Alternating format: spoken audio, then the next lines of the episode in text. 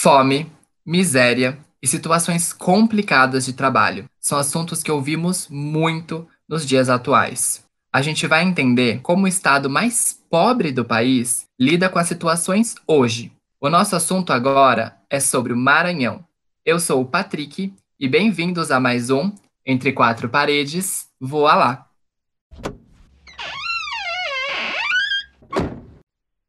Oi, pessoal, aqui é a Sabrina. Olá, galera. Aqui é o Peter. Olá, aqui é a Isabela. Prazer. Oi, gente. Aqui é a Kathleen. Fala, pessoal. Eu sou o Rafael. Trabalho, fome e miséria no Brasil. Passado e presente. Resolvemos analisar a situação do país observando o estado mais pobre da nação, o estado do Maranhão. Para a gente poder aprofundar um pouco mais, vamos trazer aqui algumas informações. Sabrina, você pode me ajudar aqui com alguns dados do Maranhão? Posso sim, Peter.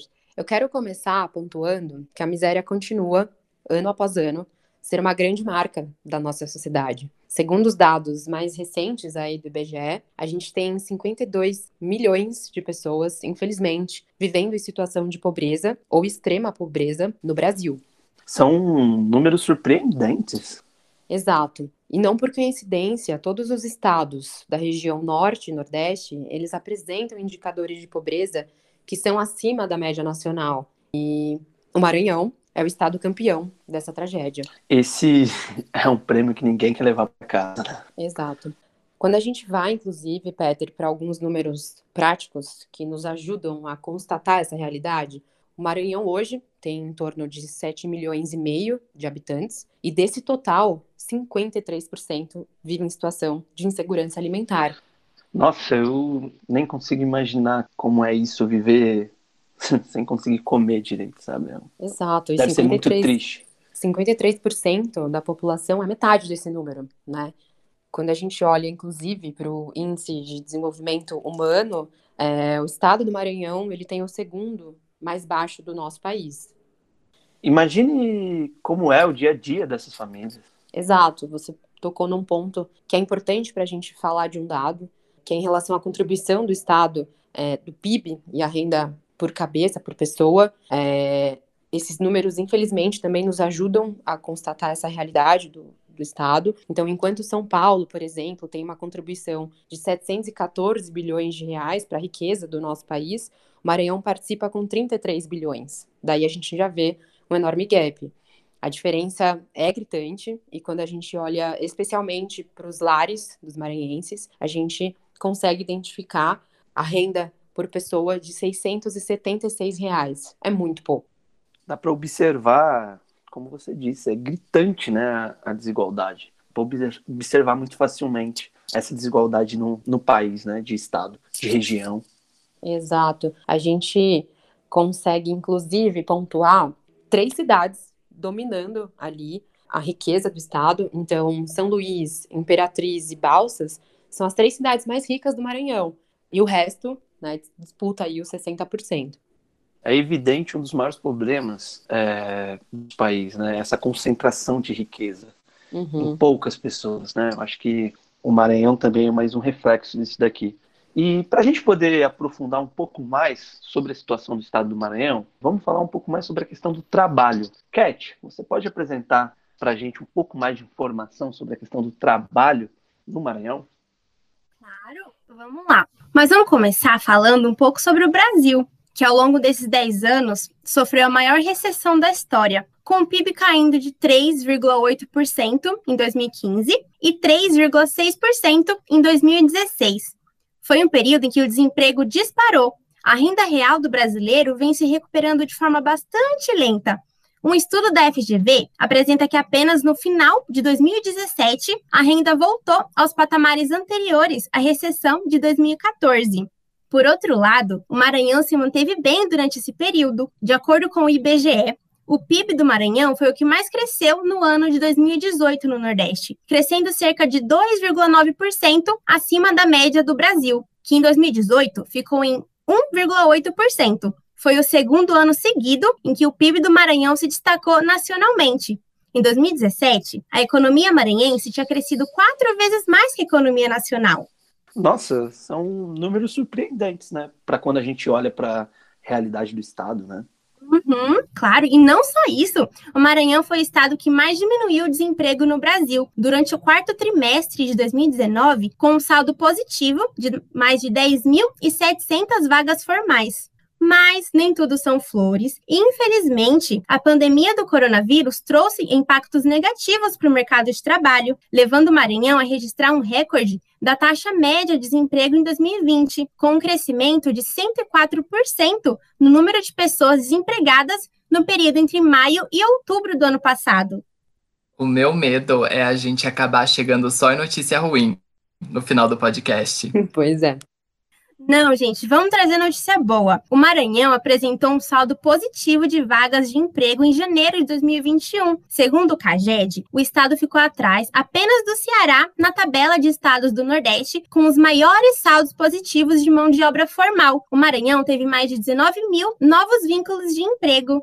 Nossa, um dado bom em meio a tanta coisa ruim que tem acontecido nesse último período. E para a gente poder entender um pouco mais do Maranhão e como chegou na situação, nós vamos fazer aqui uma recapitulação histórica de como um dos estados que era um dos mais ricos da nossa nação, durante o Império Brasileiro, o Maranhão era um dos estados que mais contribuíam com a coroa. Para vocês terem uma ideia, o Maranhão se conecta diretamente à Revolução Industrial. Então, quando acontece a Revolução Industrial na Inglaterra, a produção de algodão do Maranhão começa a ser toda exportada para lá, potencializando o estado, construindo inclusive Maranhão. O Maranhão era uma das grandes populações do país e a cidade de São Luís era uma das cidades mais ricas e maiores do nosso, do nosso país.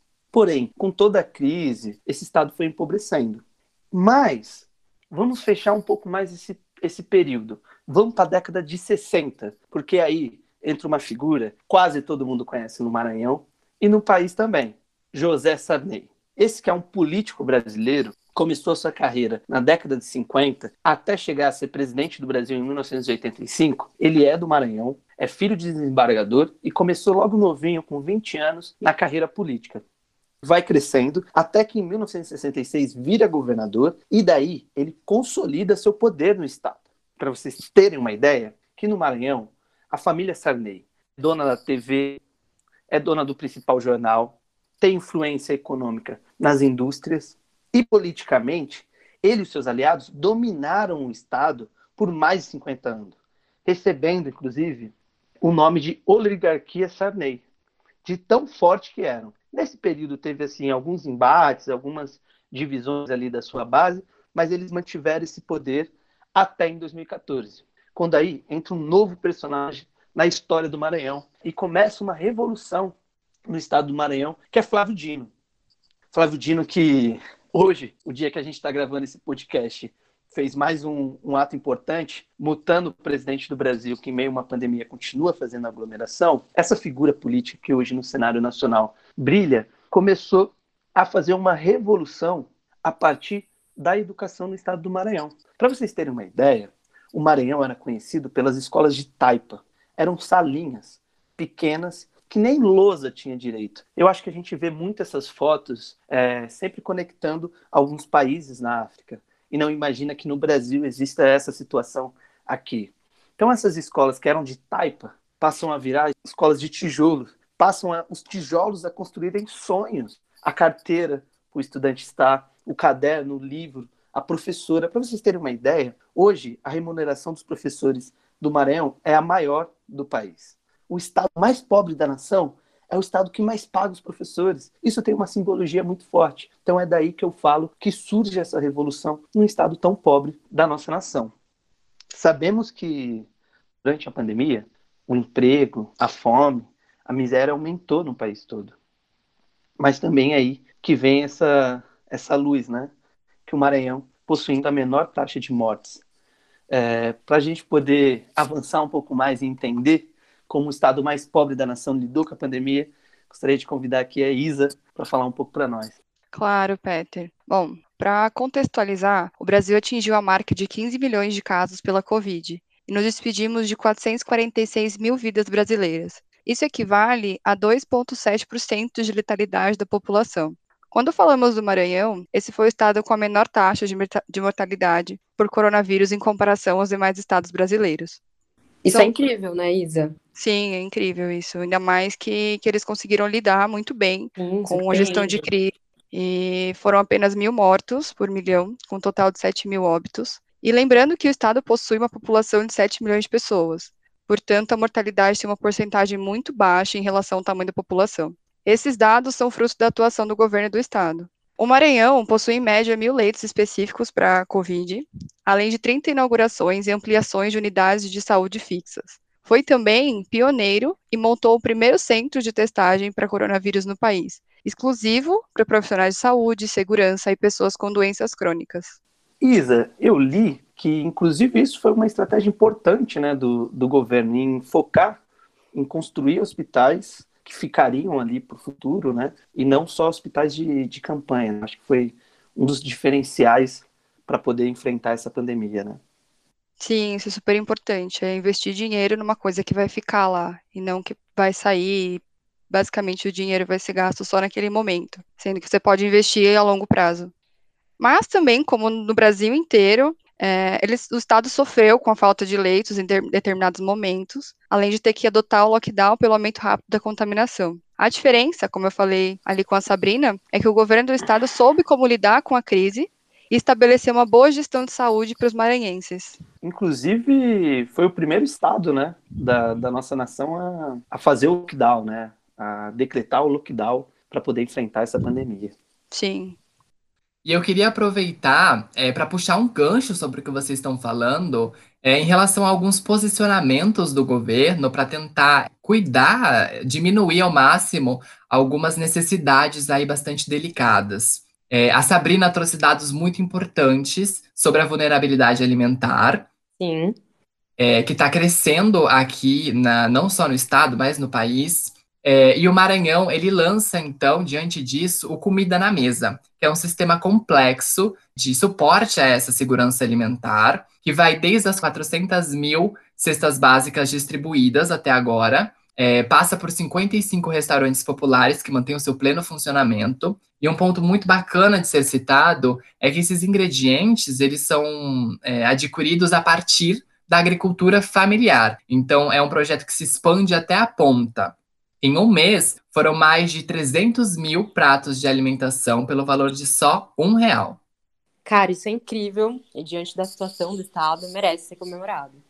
Sim, e o mais incrível é que eles estão valorizando a própria população, usando de ingredientes da agricultura familiar. E o valor também é super importante de um real. Assim, todo mundo consegue se alimentar e a economia gira ali dentro daquele estado e faz com que tudo melhore, né?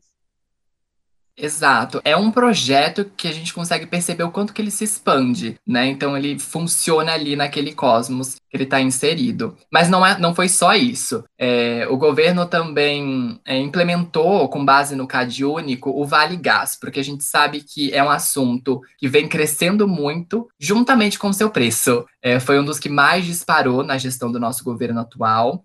E, e, esse governo está dando esse suporte aí para 115 mil famílias, é, que garante um valor equivalente a, a, um botijão.